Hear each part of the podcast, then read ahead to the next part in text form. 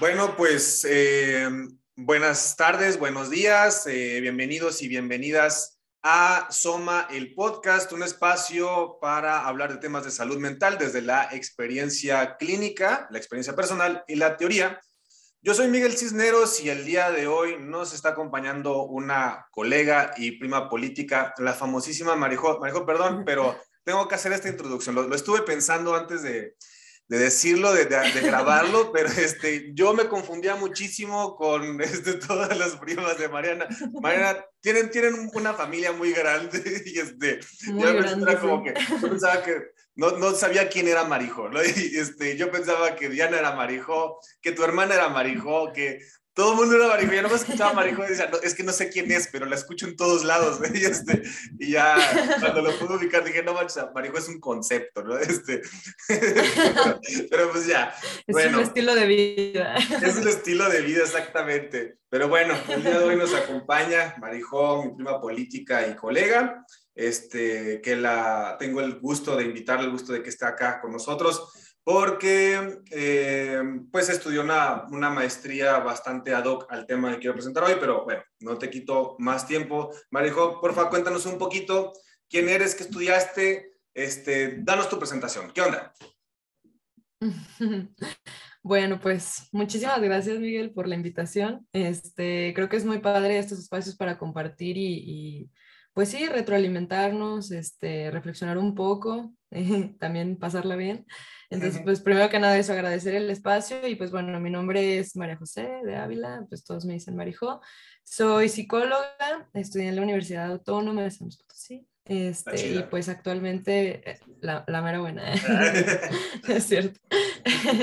sí, y actualmente estoy justo concluyendo mi maestría en psicoterapia breve sistémica, eh, un modelo de psicoterapia pues que trabaja eh, no solamente la consulta individual, sino también podemos trabajar con parejas, con familias, este, y obviamente también con niños y adolescentes de la mano de sus papás. Entonces es una maestría muy completa, es un modelo muy flexible, muy rico y, por eso pues a mí la verdad siempre me, me llamó mucho la atención este, y pues actualmente eh, pues es también lo, que me estoy este, pues sí enfocando de manera laboral eh, con el consultorio este, pues sí, mm, con los pacientes, trabajando con, con este enfoque de psicoterapia. Excelente, muchas gracias, Marigo. Este, sí, sí, de, esta maestría lo habíamos platicado. Personalmente me agrada mucho. Este, tengo la, la idea de que la psicoterapia breve sistémica es la que, la que estudiaste, ¿verdad? Que es como muy, muy práctica. O sea, este, la verdad es que, no sé tú, pero en la facultad eh, me enseñaron cómo a satanizar las diferentes corrientes que no fuera Freud. Todo lo que no dijo Freud está mal. Y eh, la, psicoterapia breve se ve así como que, uy, no, este, pues que han de pensar, ¿no? Que la, la salud mental está como en, en, dos, tres sesiones y ya. Y, pero la verdad es que ahora que he trabajado de cerca este, con, con gente que tiene esta formación, que mi terapeuta tiene esta formación, y que he estado, por ejemplo, en otros este, modelos teóricos en terapia, este es el que más me ha gustado por, su practicidad, así como de, a ver, no nos vamos a meter en eh, rollos inconscientes este, de hace dos mil años, vamos a ver qué te está pasando ahorita, ¿no? Y vamos a ver qué le hacemos ahorita. Entonces, se me hace muy padre eso. Pero bueno, este, vamos a iniciar el tema, ¿te parece? Este, Perfecto. Ok, bueno, y para dar la, pequeña introducción, el tema este, de hoy, pues lo, lo que platicábamos, eh, idealización, expectativas de la pareja. Ahora en este mes del amor y lo que yo ando diciendo ahora tanto es mes de la dependencia emocional. Entonces, el día de hoy, este, Marijo nos va a contar desde su experiencia teórica y profesional eh, sobre la idealización y las expectativas en pareja, qué hace esto, cómo, cómo impacta en la relación de pareja y sobre todo qué podemos hacer, hacia dónde nos va a llevar. Pero bueno, tú, tú cuéntanos, Marijo, ¿qué onda? A ver, tú, ¿cómo definirías la, idealización en una pareja? Bueno, yo creo que eh, es una cosa que es inevitable, ¿no? O sea, cuando alguien se enamora de otra persona, es muy normal, yo creo que sí, eso es es una cosa que hay que normalizar, que cuando esté iniciando la relación, pues lógicamente ves lo mejor en el otro, ¿verdad? ves absolutamente todo lo más bonito y es color de rosa y bueno, es esta etapa en la que en la que todo es miel sobre hojuelas, ¿no?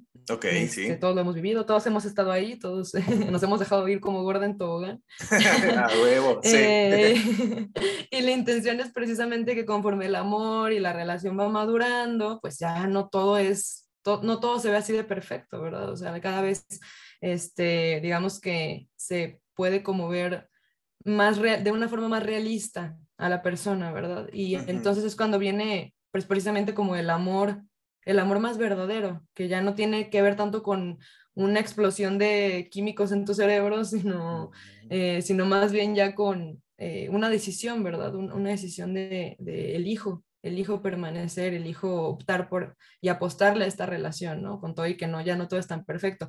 Pero digamos que eso, eso, eso requiere, pues, obviamente tiempo y, este, y pues sí, como, como esa entrega, ¿no? Entonces, por eso eh, creo que es, es normal que la idealización venga como una parte normal al inicio de la relación, pero que para que las cosas evolucionen, crezcan y mejoren, pues definitivamente tiene que, tiene que ir este, pues cambiando eso, ¿no? O sea, creo que siempre también es, es, bonito pensar que hay un, hay un, este, eh, hay un, hay un como cierto factor de, eh, dentro de la relación de que es admirar a tu pareja, o sea, ver, ver lo bueno en ella, claro, sí, pero no, no poner sobre ella eh, pues ciertas creencias o, expectativas ya que tienen más que ver contigo, ¿verdad? Porque entonces ya no estás amando verdaderamente a la persona, estás amando lo que tú quieres que esa persona sea. Y bueno, ahorita mencionaba, ¿no? Que, que esto pasa cuando inicia una relación, por ejemplo, ya con la persona concreta con la que te estás enamorando, pero yo creo que tú te has dado cuenta, esto viene incluso pues desde antes, ¿no? O sea, en las cosas que pues que ves, este, las películas, las canciones, la, este, lo que aprendiste en casa, o sea, todo lo que te rodea te va creando una, mm, pues sí, como todo un, un, Como una serie de expectativas, ¿no? Así, así como esto, tal cual. Oye, perdón, pero no, no había pensado en esta parte, ahorita como, como lo dices, de como si te fueran preparando culturalmente para que cuando llegue la, la, la, pareja, cuando llegue la relación, tú ya estás como con el chip activado de la expectativa. Primero tengo, tengo una duda, ahorita me surgió, Marijo. A ver, eh, creo que en el primer como capítulo de esta, digamos, temporada que le puse así dependencia emocional, eh, yo retomaba un, un, texto, no sé si lo, lo, conozcas y si no, te lo recomiendo muchísimo, El Anatomía del Amor, de Helen Fisher. Este, ah, lo, he escuchado, no lo he leído. Está, está buenísimo. Este, igual ahí si, si gustas algún día te lo, te lo presto, te lo paso y lo tengo en digital también. Lo que pasa es que esta, este libro es de, es de una antropóloga norteamericana que cita un estudio donde menciona que los tres primeros años de una relación de pareja se libera una sustancia eh, parecida a las, a las anfetaminas. Se cuenta que el cerebro se libera su propia anfetamina, que se llama feniletilamina y que según eso explica como esta parte de la idealización, de que la, la pareja se siente así como todo muy bonito, todo muy padre. Y pues la, la autora ahí lo, lo, plantea como que es algo normal. Eh, me parece muy padre como tú desde tu lado también dices, sí, esto, esto es, es normal y hasta me surge la idea como de que creo que es hasta necesario, ¿no? O sea, porque creo que si, si, no se da así, pues, pues, ¿qué se da? O sea, eh, o sea ¿qué pasa? Y la, la, otra pregunta que me surgió, pero a lo mejor yo creo llegamos para allá más adelante, es, ¿en qué momento identificas cuando ya no es eh, necesario y normal? Porque si bien esto es como normal y necesario para iniciar, ¿en qué momento así ya hay como un, un, un corte y dices, ok, aquí algo está fallando? Pero, pero antes de, vamos a dejar ahí pendiente la pregunta. Eh, quiero este, retomar y, escuchar tu opinión de esto de cómo te va preparando la cultura. Este, ¿Desde qué lados tú ves que la cultura nos va preparando para, para tener expectativas altas en una relación? Yo creo que muchísimo, somos ahorita eh, seres eh, que estamos como fuertemente ligados pues a la tecnología, a los medios audiovisuales, o sea, ya son parte, ah, no, no, no, sé cómo funcionaba esto en la Edad Media, en la prehistoria, pero al menos de un buen tiempo para acá, desde que la televisión, la radio, este, ahora el Internet, pues son una parte pues esencial de, nuestra, de nuestro día a día, creo que esto condiciona bastante pues nuestra visión del mundo, cómo percibimos, pues, lo que tiene que ser una relación de pareja, incluso lo que tiene que ser una persona exitosa, lo que tiene que ser, eh, no sé, este, un, adolescente eh, feliz, eh, no sé si me explico, o sea, como que nos da modelos, pues, ¿no? Y de hecho, por eso yo creo que hay veces que es muy refrescante, innovador cuando te muestran, no sé, contenidos en donde la propuesta es diferente, ¿no? Porque la verdad es que yo, yo no, no me gusta mucho por eso, como luego ver estas películas de adolescentes que salen en Netflix. Este, se me hace que todo es lo mismo. Desde hace años es la misma trama, eh, son los mismos conflictos, es nada más con diferentes este, personas, este, diferentes actores, pero realmente es, es, lo mismo, ¿no? Entonces, yo creo que eso, eso influye bastante, ¿no? O sea, y, y, que se romantiza muchísimo, ¿no? O sea, el cómo debería ser una relación de pareja, cómo deberían de, de sentirse, este, qué tipo de experiencias deberían de vivir, este, qué tipo de, hasta de detalles se tienen que tener el uno con el otro. Y bueno, eso como, te digo, como en, a lo mejor podemos ver películas, series, pero también mucho en la música, ¿no? Mucho, o sea, este te, te, te, dan como estos moldes, ¿no? O sea, de, de, lo que debería ser el otro, de lo que debería sentirse, de, de, eh, sí, pues en la relación de pareja. Y no sé si a ti te pasa en el consultorio, mucho vienen y dicen, es que él debería de hacer esto, es que ¿por qué no lo hace? Uy, él debería, es horrible. Sí, ajá. Y luego también él, no, pero y este, y luego si se lo pido, no lo hace porque quiere, lo hace porque yo se lo digo, no le nace, él le tendría que nacer. y Totalmente. ¿quién dijo? O sea, ¿quién dijo que tenía que ser así? O sea, hay solo una manera de amar a otra persona, hay solo una manera de, de, demostrar o de recibir el afecto. O sea, es una cosa que yo siempre cuestiono mucho, ¿no? O sea, que tú tengas una manera muy concreta de expresar y de, y, de esta, y de sentirte amado no quiere decir que el otro tenga que tener la misma. O sea, ya sé, de que cumpla esas, esas expectativas que trae, ¿no? Y luego, sí, si bien a, pesar de que sí, estamos bombardeados por la cultura, eh, los medios, etcétera, de qué es lo que deberíamos esperar de una relación, eh, al mismo tiempo, paradójicamente, no todos entendemos y hacemos lo mismo con esas expectativas, ¿no? Entonces, sí, es verdad, esta, esta parte yo también la escucho mucho en la consulta de los deberías, y es como de, este, es que debería eh, hacer lo mismo que yo, es que debería estar siempre disponible para mí, debería este, subir siempre fotos conmigo, ¿no? Cosas así. es como de, ajá, esa es, esa es tu forma de expresar amor, ¿no? esa persona tiene otra forma de expresar amor y de repente parece algo obvio, pero sí necesario trabajar en la parte de, a ver, tú para ti, ¿qué es una forma de expresar afecto? No, pues tal y tal y tal. Y este, para tu pareja, ¿le has, preguntado? No, pero es que debería ser lo mismo. Sorry, o sea, este. Y ahorita que decías como de, la, de la música, por ejemplo, la neta, la primera que se me ocurrió fue la de tú y yo somos uno mismo. Digo, no manches, ahí la cantando así, ¿cómo que uno mismo? O sea, eh, está, está bonita y está divertida la canción, no sé si quieres, pero este, ¿cuánta, ¿cuánto malestar emocional hay cuando te das cuenta que tú y tu pareja no son uno mismo y que la, tu pareja tiene una vida este, y, tiene otras cosas que hacer, ¿no? Eh, y es verdad, sí, otras canciones como de, que, que, si no se siente súper intenso el amor y todo está bien, entonces no, no es un buen amor, ¿no? Exacto. Exacto. Oye, hasta ahorita está pensando, estaría muy interesante, muy divertido algún día sentarnos a, a pues a leer las letras de las canciones y a, pues analizar, ¿no? O sea, como ver más allá. Por ejemplo, ahorita me, me acordaba cuando yo estaba en la secundaria o así, lo que estaba como súper de moda era Camila, ¿no? todas las canciones suenan igual, todas las canciones hablan de lo mismo, pero bueno, se, se, pone como esta, por ejemplo, ahorita me acordaba esta de todo cambió cuando te vi, de ah, blanco y negro al color, y no sé qué. Y dice, antes que pase más tiempo, quiero decirte que eres el amor de mi vida. Seguro llevaban dos meses y ya le estaba diciendo que le entregaba su vida entera, ¿no? O sea, está, está muy cañón. Sí, está, está, está bien curioso porque este, efectivamente cómo nos va bombardeando y llegamos a una relación, esperamos eso, no se nos da y creo que entra el malestar. Y no sé tú, pero yo pensaría que ahí está la parte este, de donde se ve como lo disfuncional, ¿no? Este, donde ya está el problema, donde ya no es, digamos, normal la idealización. Este, eh, a lo mejor es lo que yo, yo me basaría de lo que he visto, porque pues sí, ¿no? O sea, ante relaciones y ante todo yo creo que en la vida este, traemos expectativas, ¿no? A lo mejor incluso del trabajo, de qué iba a ser nuestra carrera universitaria. No sé tú qué te imaginabas cuando ibas a entrar a la facultad. Yo imaginaba a lo mejor que todos los días iba a tener un chorro de ganas de, ir a la escuela o del trabajo, que todos los días iba a estar bien contento de ir a trabajar. Este, Nunca va a haber una pandemia mundial que no y de repente todo, todo cambió ahora sí, ¿no? este, pero eh, creo que, que la parte es como esa la, parte donde sí puedes hablar de que a lo mejor hay un problema donde la persona está teniendo la dificultad para adaptar ahora sí la realidad y hacer un cambio de las ideas que traía. Este, eh, digo, no sé tú, pero en, las relaciones de pareja, luego donde veo eso, donde eh, quieren ahora sí acoplar a la persona y hacer todo lo necesario para que se adecue a sus expectativas. Este, no sé, no sé tú qué opinas.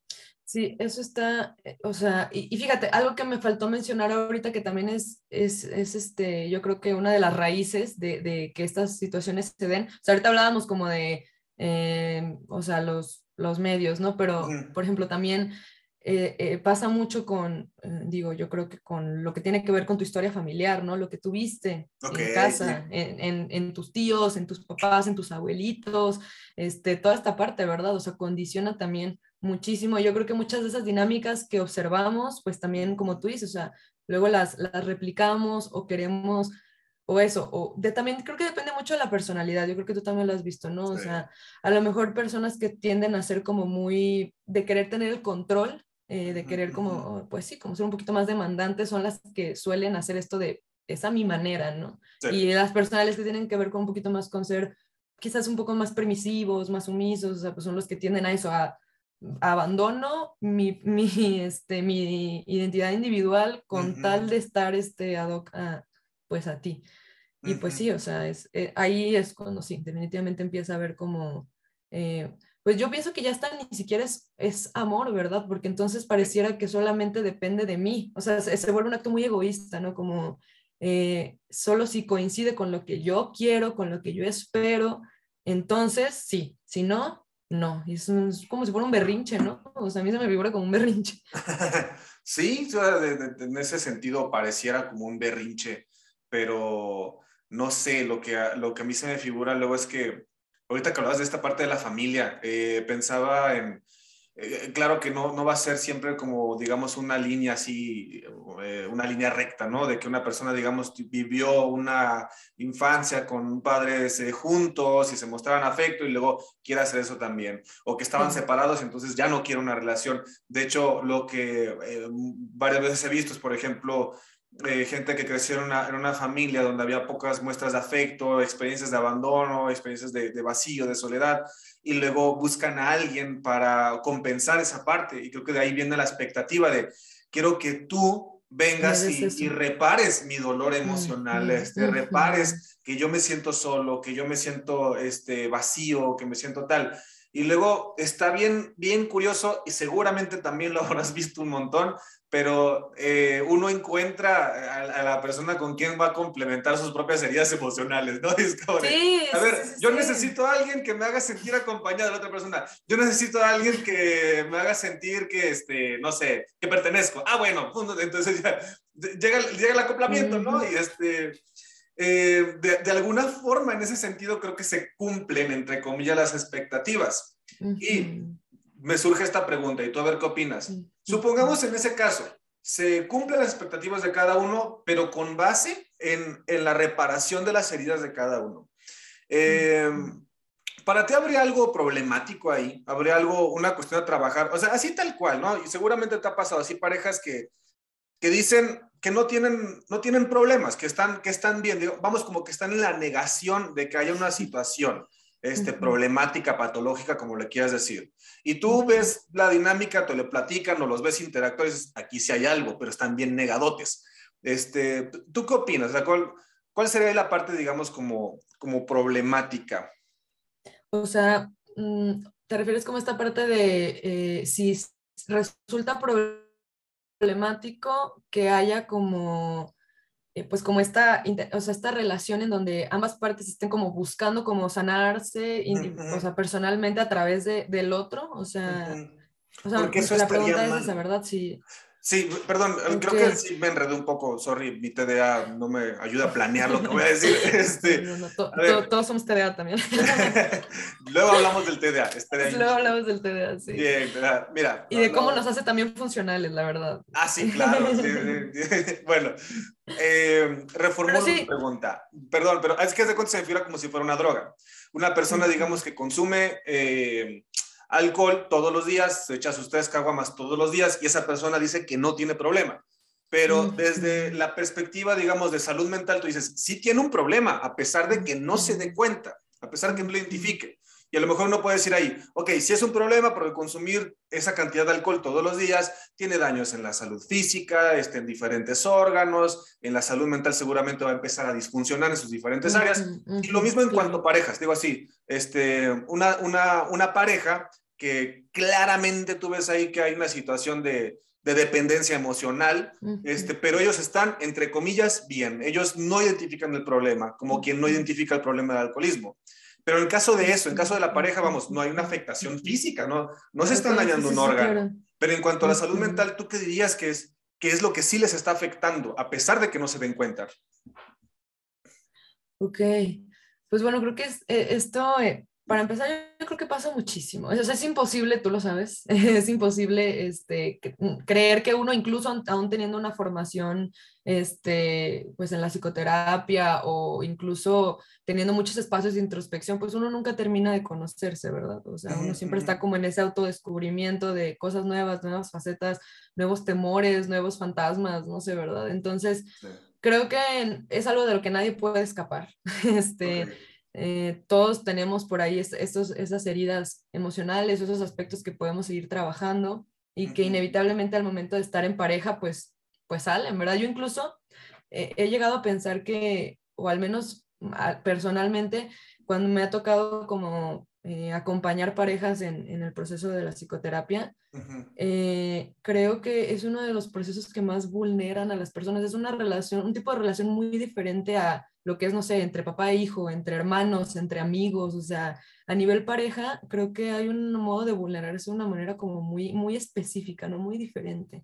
Entonces, no, no, sé cómo explicarlo, pero por ejemplo, el simple hecho de que ya haya ahí como, no sé, eh, por ejemplo, esta parte de la sexualidad, la parte como de, este, eh, como, mm, ¿cómo decirlo? O sea, la, fidelidad, como el, eh, sí, o sea, como darle ese lugar como prioritario a esa ah, persona, o sea... Eh, perdón, pero te refieres como que quedas como una posición vulnerable frente a, en este tipo de, configuración de relación de pareja, ajá, hay una, vulnerabilidad eh, como muy particular. sí, totalmente. Muy particular, sí. Yo creo que incluso, por ejemplo, hace, hace hace unas semanas estaba compartiendo con una, una, persona que este, me decía que le impactaba mucho cómo le había dolido más la infidelidad de su esposo que una vez que su hijo se accidentó. O sea, ¿por qué? Porque vulnera un nivel diferente. Dice, claro que me preocupé y me dolió mucho ver que mi hijo se había accidentado, que se había lastimado, pero no me dolió igual que saber que mi esposo me había estado engañando después de tantos años de matrimonio. O sea, no sé si me explico, o sea, te vulnera un nivel, a un nivel diferente. Entonces, a eso me refiero también con que en la pareja creo que eh, entre más eh, tiempo pasa, entre más conexión, entre más te permites eso, vulnerarte con el otro, eh, creo que también pues es más fácil como depositar en el otro o, entrar en estas dinámicas como tú dices, ¿no? Que puedan llegar a ser pues de dependencia emocional, de te necesito para sanar esta herida mía, este, tú tú cumples esa función que yo no puedo cumplir porque tú en tu, en tu modo de ser lo puedes hacer y yo no.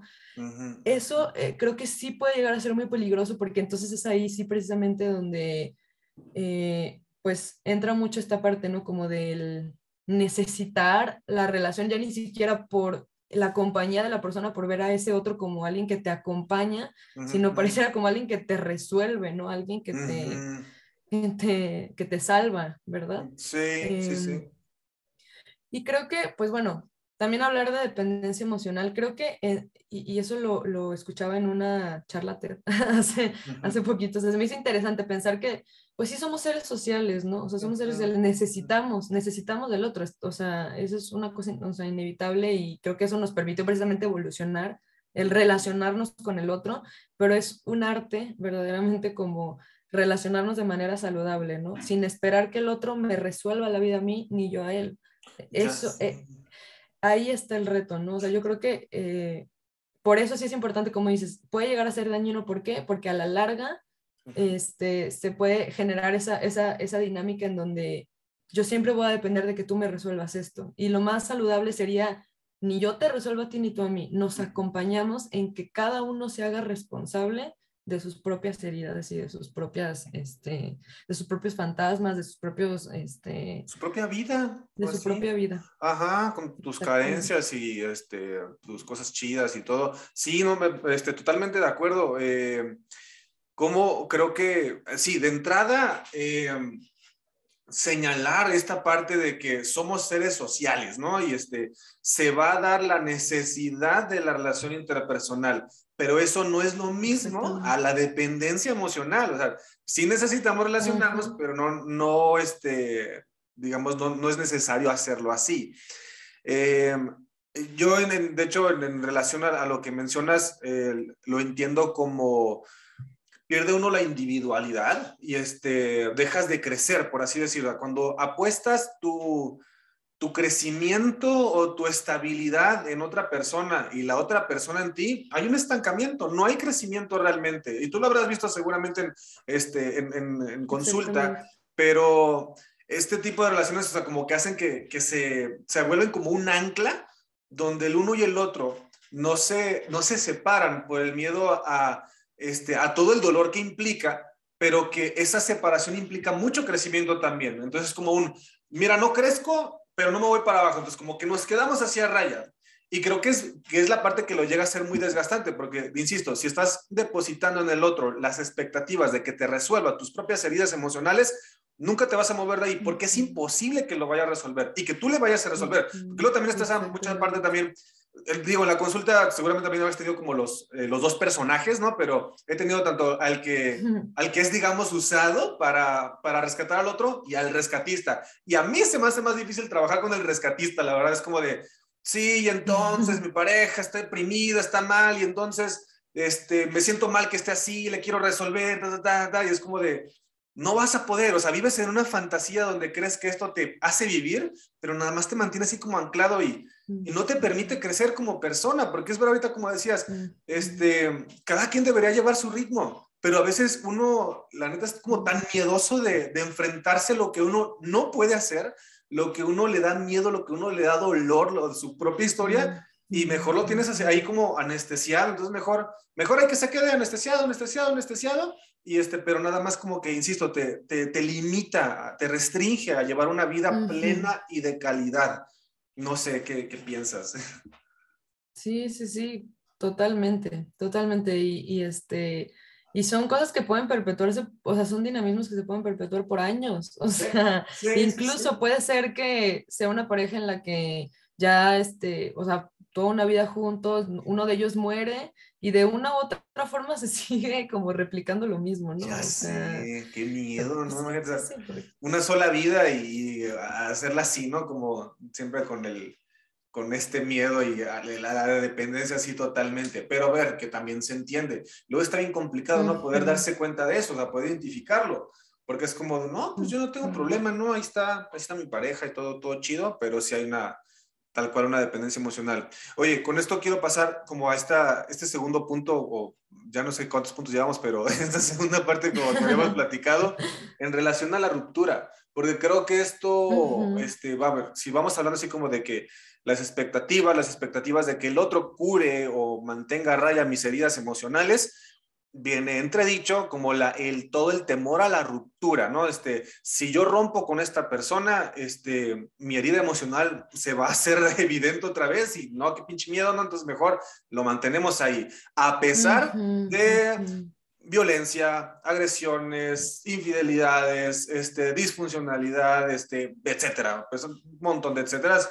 Entonces como que ese, ese miedo a la ruptura o que incluso pues si se da, seguramente también lo habrás visto, es como buscar el reemplazo, ¿no? Es este, ok, esta persona se fue de mi vida, no te preocupes, encuentro otra exactamente igual, este, curiosamente se parecen un montón, es como de, ah, sospechoso. Este, pero bueno. Sospechoso. Ajá. Al respecto, ¿tú, ¿tú qué nos dirías, Marijo, de, de, la ruptura? O sea, cuando, cuando sí se da la ruptura, ¿qué pasa? ¿Por qué pasa? Este, ¿qué, ¿Qué se tiende a hacer? ¿Qué se puede hacer? Eh, ¿Qué opinas tú como de esta parte de la ruptura? Ok, pues bueno, yo creo que eh, dependiendo como de la historia de cada pareja, em, pues puede haber mil y un razones, ¿verdad? Para, pues para terminar la relación. Y sí he visto que, pues, mm, claro que se puede terminar en, pues en, eso, ¿no? En buenos términos, este, eh, saludablemente, sin tanto drama, ¿verdad? Porque luego también es, es eso, ¿verdad? Siempre nos han vendido la idea de que terminar una relación es este, pues no, el, el acabose, ¿no? O sea, ya este, no hay vida, o a ver si sobrevives después de esta relación. Y fíjate que ya no sé qué fue primero, o sea, no sé si primero fue como todo lo que empezamos a leer o a, consumir que nos dice que es muy dramático terminar una relación o que a partir de que vimos eso creímos que, o sea, no sé, no sé qué fue primero, el huevo la gallina, no ah. sé, pero, pero pues ya están las dos cosas así como bien ligadas, ¿no? Y hay veces que me ha, tocado muchas veces y a lo mejor hasta de manera personal, ¿verdad? Como el decir, o sea, recordar eh, ese momento y decir, ay, pues creo que a lo mejor este fue too much, ¿verdad?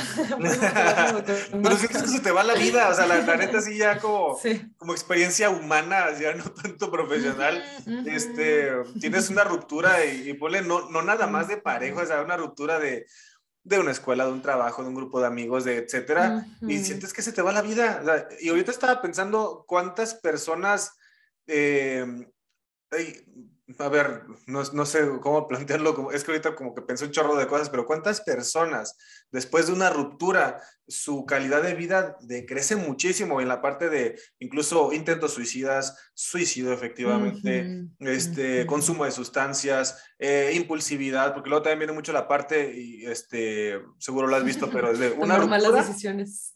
Ajá, entonces como de ruptura y entonces, esto, chorro de drogas, un chorro de, este, conductas sexuales de riesgo, este, a comprar cosas, entonces como, como si la vida perdiera sentido para la persona, entonces empieza todo el riesgo y este, a, a decrecer mucho la calidad de vida de la persona.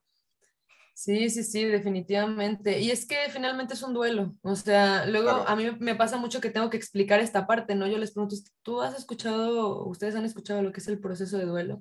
Ah, pues creo que sí, es, es, es una banda, ¿no? Claro.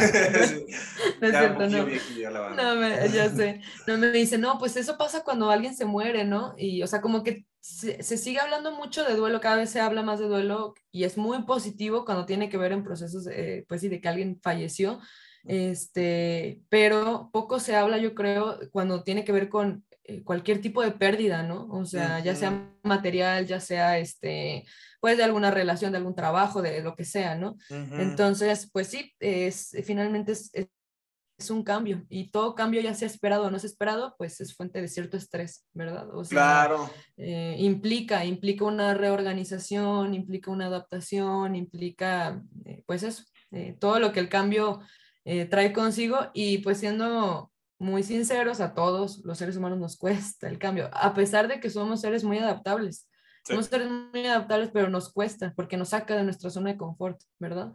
Y también yo una cosa que he notado mucho es que pues ya ahorita eh, eh, sigo, ¿no? Sí creo que influye demasiado, demasiado, demasiado con nuestra relación con la tecnología, porque estamos acostumbrados a tener todo así, en un clic, este, eh, en cuestión de segundos, y entonces queremos rápido, que ya me deje de doler, que ya deje de extrañar a esta persona, que ya, y es, es difícil, o sea, bueno, yo creo que una parte que, que es retadora al momento de la, de la terapia es precisamente sensibilizar a que la persona comprenda que no va a ser rápido, que no puede ser una cosa, este, de magia de, de, un día para otro, o sea, hay veces que va a tomar pues algunos hasta meses, ¿verdad? Pero es también sembrar la semillita de la esperanza de decir, ok, sí, pero no va a ser eterno, pero tienes, que, tienes que comprender que necesitas darte tiempo, que necesitas ser paciente, que no puede ser esto una cosa de la noche a la mañana, ¿no?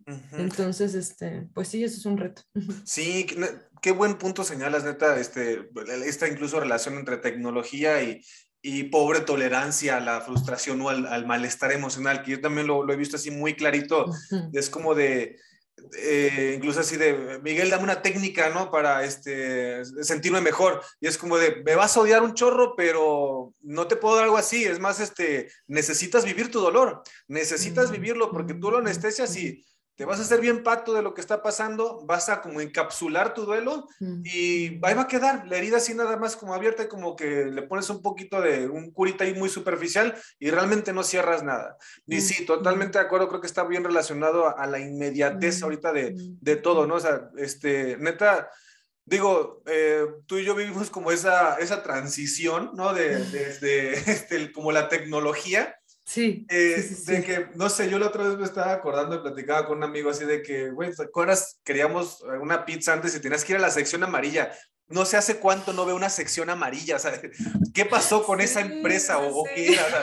no sé si se volvió una ¿De qué viven ahora? Ajá, o sea, la gente sabe que es una sección amarilla, ¿verdad? Este, librotes así, ¿no? Este, ya estabas buscando así pizza, ya lo encontrabas, teléfono, y en lo que llegaba, no manches, ahora así nada más, Uber Eats, quiero pizza, y hasta estás ahí rastreando en qué momento llega. Digo, no sé tú, pero a mí si luego me pasa y tengo hambre. Y todavía nos, nos, desesperamos. Sí, es como de, maldita sea, ¿por qué te tuviste ahí, maldita moto? Este, pásate el alto, quiero comer ya, y, te dicen cuánto tiempo va a llegar. Y claro que sin cuestión del dolor emocional, pues a mucha gente no le va a pasar así de que la ruptura es como de que ya, ya, ya, que se me quitas más, mira, dame un app donde diga cuándo se me va a quitar, cuánto tiempo voy a estar en terapia, cuánto este, debo llorar, ok, es no, o sea, tienes que vivirlo ese dolor y te va a calar, pero es también muy, este, ¿verdad? Como dices, sí sembrar la idea de que, a ver, sí te va a doler, pero no va a ser eterno. Este, va a tomar un tiempo. ¿Cuánto? No sé, ni tú ni yo sabemos, ¿no? Ojalá hubiera sido un tiempo bien determinado, pero la neta es que no. Y ahora, en ese sentido, perdón, bueno, a ver. Sí, no, no. no, sí, ahorita que dices eso me acordaba de una cosa que luego también este, funciona, bueno, sí, es, es este como como muy interesante reflexionar al momento de la terapia, o sea, que les preguntas, a ver, ¿cuántos años tenías cuando conociste a fulanito? No, pues tenía 17. Ah, bueno, ¿y cuánto tiempo duraron juntos? No, pues cuatro años. Ah, ok. Oye, ¿y todos los 17 años de vida que tuviste antes de él, o sea, pues cómo le hiciste para sobrevivir? O sea, ahorita te estás muriendo, o sea, pero ya vivías antes bien, o sea, no te pasó nada, o sea, estuviste viviendo 17 años de tu vida sin esa persona ah, pues sí, ¿verdad? es como Cierto. hay vida, hay vida antes, ¿por qué no va a haber vida después, no? ya sé. Sí, sí, sí, es una, una, buena reflexión porque uno se enfrasca, ¿no? Así en sus, sus pensamientos y emociones y ya dices, no, ya, ya, este, mi vida no vale la pena y, y es como fácil eh, ignorar todo, todo lo demás. Que sí es verdad, está muy, es muy necesario así como inducirlos a esto, pero creo que te entiendo el punto también totalmente, que no es nada más como decir, ah, pues, ah, pues no te agüites, ¿no? Y ya, pues, se acabó. Es nada más como de que, oye, a ver, espérate poquito, pon los pies en la tierra, este, es entendible tu dolor, ajá, pero vamos a poner los pies en la tierra y vamos a entender que esto no es el fin de tu mundo.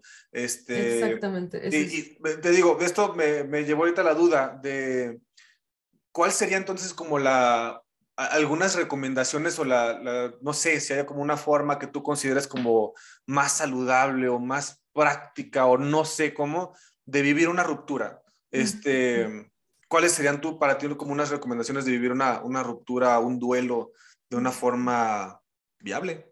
Me gustó como lo dijiste tú ahorita, o sea, que cuando te preguntan así, cuál es la, la eh, pues sí, la técnica mágica, ¿no? La estrategia, este, así salvadora. Y pues yo creo que el, punto número uno sería ese, sería eh, pues armarnos como de, valor, o bueno, bueno, sí, o sea, como de, incluso de los recursos que ya tenemos de, nuestra propia historia de vida, o sea, para reconocer que, este, que tenemos cómo atravesar esta situación dolorosa, ¿verdad? O sea, no, no somos una hoja en blanco, no estamos incapacitados, todos los seres humanos poseemos recursos de nuestra propia historia personal de vida que nos, que sí, o sea, que, que nos pueden ser eh, útiles para atravesar de una manera digna, pues ese dolor, ¿no? Con, con, lo que tenga que ser, si tiene que haber llanto, si tiene que haber enojo, si tiene que haber ciertos temores, eh, saber que es normal, ¿verdad? O sea, yo creo que también es eso, es normalizar, abrazar y, este, y vivir, atravesar esa experiencia de dolor, sabiendo que no será eterna, sabiendo que eh, no, no, porque era como lo que tú también mencionabas ahorita, ¿no? Que, que, hay veces que se pierde como, como toda esa individualidad, o sea, ya no ves, este, como dices, se pierde la vida mucho sentido cuando en realidad, pues no dependía tu, ni tu bienestar, ni tus habilidades, ni todo, o sea, de esa persona, ¿verdad? O de esa relación.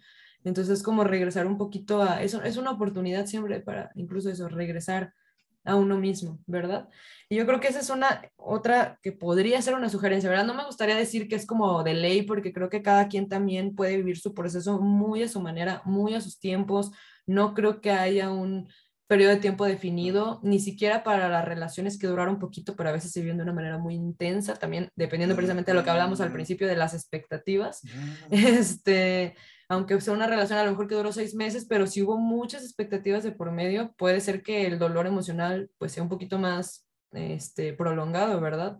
O incluso hay veces que puede ser que sea una relación de muchos años, pero como ya venía la relación quizás de ya de un buen tiempo como deteriorándose, quizás sí obviamente se pasa por el proceso de duelo, un momento de dolor emocional, pero no, no quiere decir que, ah, bueno, si duró ocho años la relación, ah, vas a sufrir ocho años, pues no, o sea, no hay, no, no, aquí no, funciona así, ¿verdad? Ajá, no hay una regla, entonces, este, digo, yo creo que cada quien lo puede vivir a su manera, pero definitivamente es un, es una oportunidad para volver a conectar con uno mismo, este, incluso a veces hasta con relaciones que quizás se pudieron haber descuidado un poco, eso te hace como bien, bien bien fuerte, ¿no? O sea, ojalá que, que estar en pareja no implique de, alejarte de otros, pero a veces pasa, ¿verdad? Y pues puede ser también una, una oportunidad para eso. Em, ¿Qué más? Yo creo que pues el intentar cosas nuevas también es algo que, que, he visto que ayuda bastante, o sea, este, darte la oportunidad de intentar algo nuevo y diferente, si no funciona, pues siempre hay algo nuevo que intentar, ¿verdad? Pero así mucha gente ha descubierto y, se ha redescubierto, ¿verdad? Dicho, jamás pensé que me gustaría tanto esto, que me volvería a sentir así, ¿no? O sea, eh, que volvería como a, conectar como conmigo de esta manera a través de, de, estas, de esta actividad, o etcétera, ¿no? Entonces, como que también es una, esa es una cosa que también puede servir bastante. O sea... Ya sé, perdón, pero que, y, y recalcar que sea con el objetivo de, de, sentirte bien tú, de redescubrirte a ti, porque algo que también he escuchado un chorro, este, es como el, ya terminamos, pero ahora sí me voy a meter al gym para ponerme bien mamado y que me vea y le den es como de, ándale. No, este, si te vas a ir al gym a ponerte bien mamado, pues hazlo para ti, o sea, que eso sea un acto de amor a ti mismo, no, no para generarle envidia, celos y malestar, este... Y, pues, pues, en el mismo sentido, insisto, me parece muy padre cómo lo plantea así de, redescubrirte, porque luego así, a gente que he visto que llegan a la consulta después de una ruptura o pasó hace tiempo o algo así, y es que entran como en una crisis tal cual como existencial de eh, qué quiero yo de mi vida, o sea, porque mi vida giraba en torno a esta persona y ahora pues ya no sé qué quiero, o sea, eh, mi vida era atender a esta persona, era ayudarla, era cuidarla, era este, protegerla o no sé, y, ahora ya no tiene sentido lo que, lo que yo soy. Y, y, pensaba en esta parte como de, pues sí, de los filósofos existencialistas que hablan de, creo que fue Kierkegaard que mencionaba esto de... Eh, como que la libertad da miedo, o sea, este, asomarte al, al, al abismo este, de, la, de la libertad puede dar mucho miedo porque es, es verte a ti mismo y preguntarte pues, qué quiero yo para mi vida. Y la verdad es que no es una respuesta muy, muy fácil de contestar porque tienes que experimentar y sobre todo con el, el, malestar y la incertidumbre de que a lo mejor no te vaya a ir bien, no te vayas a sentir a gusto, este, que va a seguir doliendo, que te sientas vacío, etc. Y sí, también por otra parte, la que mencionabas de hacer algo diferente, es algo que suelo recomendarles porque incluso hay gente así que me lo ha dicho que lo, lo ha hecho. Me dice, no, la neta, mira, rompí este y no sé, me puse a hacer ciclismo de montaña y este, y me despejo, o sea, incluso hasta neurológicamente diría que, que ayuda mucho porque pones ajá, a tu cerebro en, a trabajar en otra cosa y se acabó. Pero si sigues haciendo lo mismo y vas a los mismos lugares y frecuentas a la misma gente, te vas a sentir mal, a huevo, o sea, eso va a pasar siempre. Y otra cosa también, este, una última que, que mencionabas y me parece muy, muy importante, como la parte de admitir y validar para uno mismo que está bien sentirse mal, porque algo también que he escuchado es como la parte de el, el autojuicio, ¿no? Así como de, eh, no debería sentirme tan mal, no fue para tanto, estoy exagerando, eh, porque ahorita que mencionabas, a ver, está bien, ¿no? Si fue una relación corta de seis meses, pero duele mucho, es común el comentario de otros o de uno mismo de que, ay, es que seguro nomás estoy haciendo berrinches, seguro este, estoy exagerando, no es para todos, como, no, no pasa nada, o sea, te duele, no hay bronca, que te duela y ya, ¿no? Porque luego creo que por ello, no sé tú qué opinas, pero eh, los, las rupturas y duelos que he visto más complicadas es cuando es algo como muy vago, cuando es este, una relación que no fue relación, que así como que los, los casi relación, ¿no? De que salían y había mucha expectativa, todo muy bonito, nunca llegaron a andar, nunca llegó a pasar nada, y luego se dejan, se dejan de hablar y es como que duele por, por años, es como, no, pero es que cómo, cómo me va a doler si ni siquiera fuimos nada. Y lo que yo les digo mucho es de que sí fue tu pareja, o sea, tal vez no en el sentido estricto cultural de que, ah, vamos a andar y vamos a romper. Por eso está como la confusión de que dónde inicia, dónde acaba, pero, pero sí fue tu pareja y si hay que trabajarlo como un duelo y está bien que te duela y ya está dándole su lugar, ya se puede ir, ¿no? Exactamente, exactamente. Bueno, Marijo, este, si gustas para irle cerrando, este, vamos a, darle muy rápidamente nada más a, eh, si quieres, un par de recomendaciones que, que te gustaría dar en general, me gusta también como dices que no hay como una técnica precisa, pero un par de recomendaciones. En general respecto a qué hacer con la expectativa, con la idealización de la pareja y qué hacer con la cuestión de la ruptura. Este, ¿Tú qué nos dices? Ok, yo creo que en eh, van, van muy ligadas, ¿verdad? Porque yo creo que si trabajas, incluso estando en tu relación actual, aunque tú ahorita digas, ay, pues yo estoy súper feliz, este, nos queremos mucho, tenemos planes, shalala, shalala, o sea, y no se vea ni siquiera de cerca una ruptura, creo que trabajar esta parte de la idealización, o incluso si te estás dando cuenta que sí va por ahí, trabajarlo desde ahorita puede ayudar mucho a que si llegara a suceder que la relación termine, cómo se viva esa ruptura, ¿verdad? Entonces, pues bueno, en esta parte de las expectativas creo que no hay más que este, reconocer que las hay en primer lugar, reconocer que las hay inevitablemente, o sea, esperas, siempre esperamos algo, ¿no? Y, es, y en la relación, como te decía, al ser una, una parte importante en nuestra vida, que cómo nos vulnera, que cómo eh, pues buscamos, que cómo, o a veces no, ¿verdad? Pero que bueno, que tiene ese lugar privilegiado para nosotros, este... Eh, pues sí, o sea, como esa persona especial a la que le comparto mi ser. Entonces, este, pues sí, o sea, comprender que, que, las hay, tratar de ubicarlas, tratar de ubicar qué es lo que, lo que a lo mejor a través de la cultura, de los medios, de mi propia historia, de mi familia, o sea, tiene, influye como en, en cosas que yo espero y, me gustaría o, o, hay veces que, que demando de mi relación y un poco como al, ir comprendiendo qué significan o, a qué, de qué van esas expectativas, ir trabajando mejor en ti mismo, ¿verdad? O sea, puede ser, no necesariamente a fuerzas ir a, terapia, ¿verdad? Que bueno, la verdad es que 100% recomendado, pero hay veces que sí. que sí, o sea, que puedes este, hacer este proceso eh, personal, pues sí, de introspección, ¿verdad? O sea, de, de ir reconociendo, de ir aceptando, que creo que sí, la verdad, por eso la terapia es, muy útil porque hay veces que uno no alcanza a ver ciertas cosas, Por, más que, por más que quiera, uno no, requiere ese acompañamiento de un otro que desde afuera ayude como con más facilidad, ¿verdad?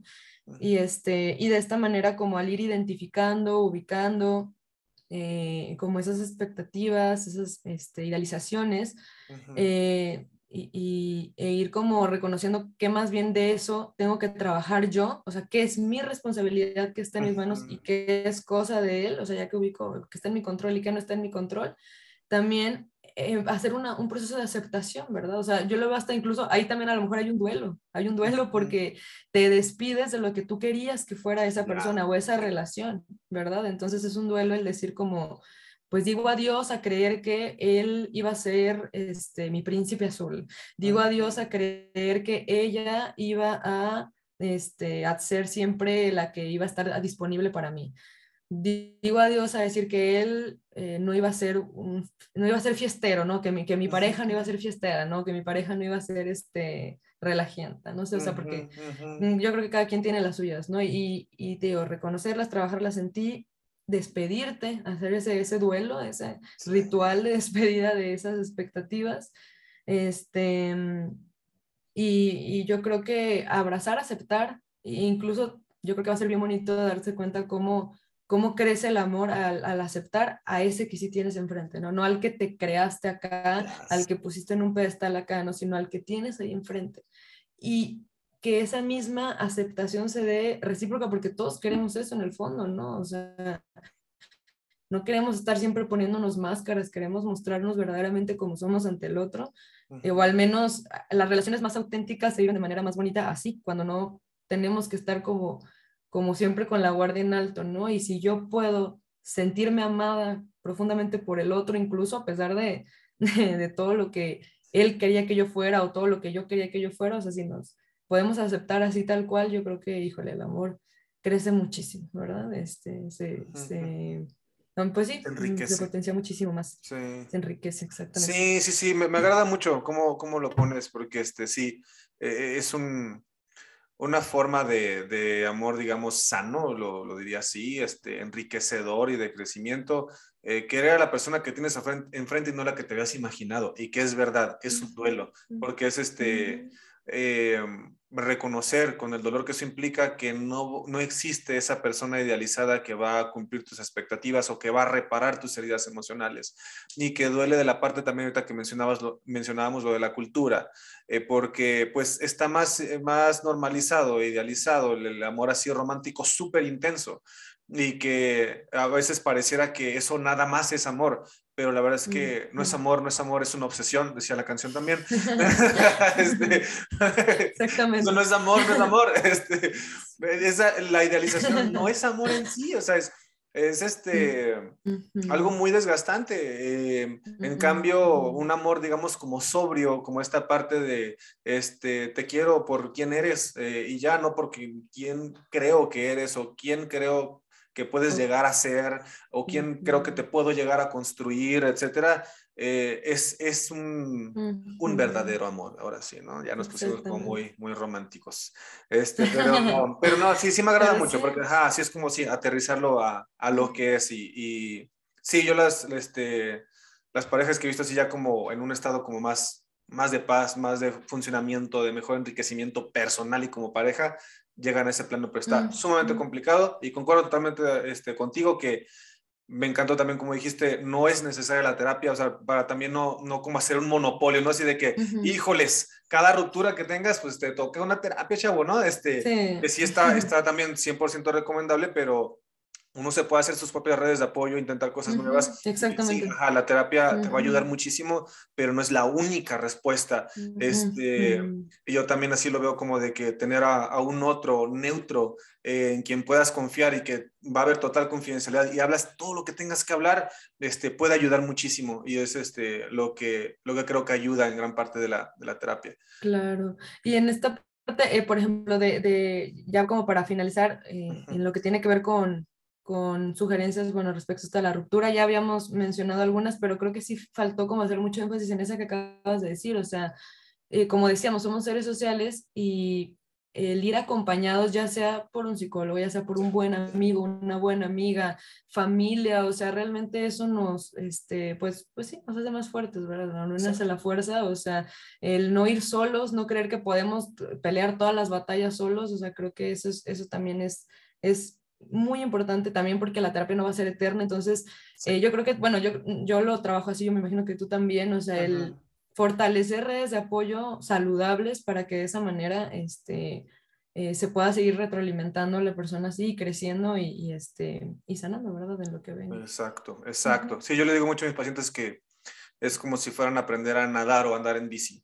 Este, así como que vamos a ir de, de a poquito, a tu ritmo y paulatinamente te vas a, te vas a ir, porque a pesar de que te aprecie mucho, se haya hecho una relación muy, este, muy bonita entre, entre los dos, de confianza, de respeto, de tocar este, eh, temas profundos y dolorosos, eh, de sanar, aunque es muy bonito todo eso, este, no puedes hacer eterna la, a la relación terapéutica creo que ahí estamos entrando ya a otros terrenos y hablar igualmente de duelo. Eh, no idealicen a sus terapeutas, este, no les pongan expectativas de que les reparen sus heridas, ah, porque es verdad, ni siquiera nosotros, yo le digo muchas veces a mis pacientes de que nadie va a venir a rescatarte, nadie va a venir a sanarte, ni yo, este, no, no crees que yo eh, ya porque me titulé, este, ya no, pues, varita mágica y estás reparado en él, es algo que vas a tener que hacer tú, te voy a acompañar, pero lo vas a tener que hacer tú y nada más.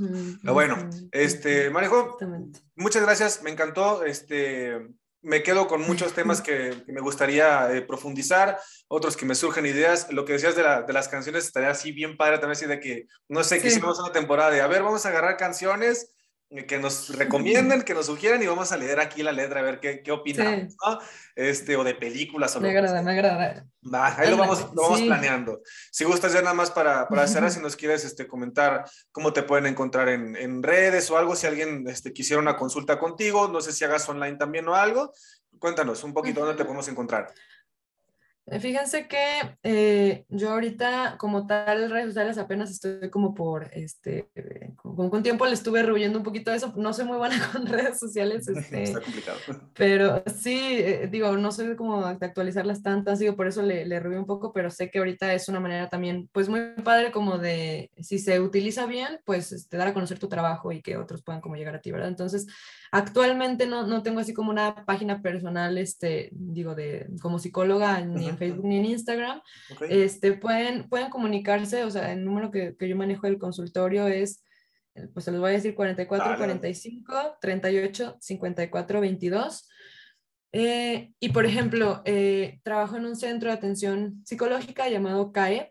Eh, de ahí tenemos, de ahí tenemos también, este, de ahí sí tenemos página web, eh, Instagram, eh, Facebook. Igual si, eh, si buscan CAEP Psicología o CAEP este, especialistas en psicología, pueden dar con el número del centro. Igual si preguntan por mí, pues ahí estamos a sus órdenes con todo gusto y pues este... Y pues nada, eh, pues muchísimas gracias. No, hombre, a ti. Este, voy a, ahorita el número lo pongo ahí, si quieres, bueno, no, sé qué tan buena idea este, este, mejor. es que no sé qué tan bueno se no, no es mi número personal. Ah, ok, perfecto. Entonces, sí, ahí lo voy a poner. Sí, para no, no, es un número del consultorio. Sí, exactamente. Va, va, sí. Este. Y pues bueno, este, a, a, nosotros nos pueden encontrar como en, en Instagram como Centro Soma SLP. Eh, mi Instagram personal igual lo paso por si pues cualquier cosa, ¿no? Este, Miguel Cisneros C, estoy en Instagram personal, pero la neta prefiero que me sigan en Centro Soma SLP. En Facebook también estamos como Centro Soma. Eh, nos pueden encontrar también en TikTok, aunque no he subido últimamente, entonces mejor, mejor ni le busquen, ¿no? Este, pero bueno, eh, muchas, muchas gracias, Marijo. Este, muchas gracias a todas las personas que nos han estado escuchando. Eh, estamos abiertos a los comentarios. cualquier pregunta o algo que le quieran hacer a, a, Marijo, pues también igual me pueden decir y yo se la haré llegar. Y pues si nos quieren ir recomendando canciones para, para estarlas aquí interpretando, estaría muy chido. Pero bueno, ahí le dejamos. Este, muchas gracias nuevamente y pues estamos en contacto. Muchísimas gracias, gracias de verdad y que estén muy bien. Vale, bye.